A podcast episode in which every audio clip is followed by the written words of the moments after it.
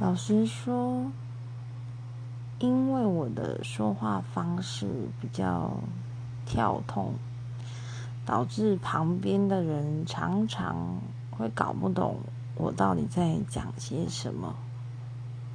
然后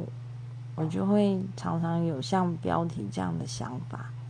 我常常在就是讲话的时候，就是连接事情的方式很快，比如说我可以很快从 A 然后讲到 Z 去。可是人家大概只到 C，所以我讲到 Z 的时候，他就完全听不懂，然后我就要用全部的精力跟他解释为什么为什么 A，然后到 Z 这样子。当然我很喜欢这个解释的过程，可是呢，有的时候碰到那种你解释两三次都听不懂人，我就会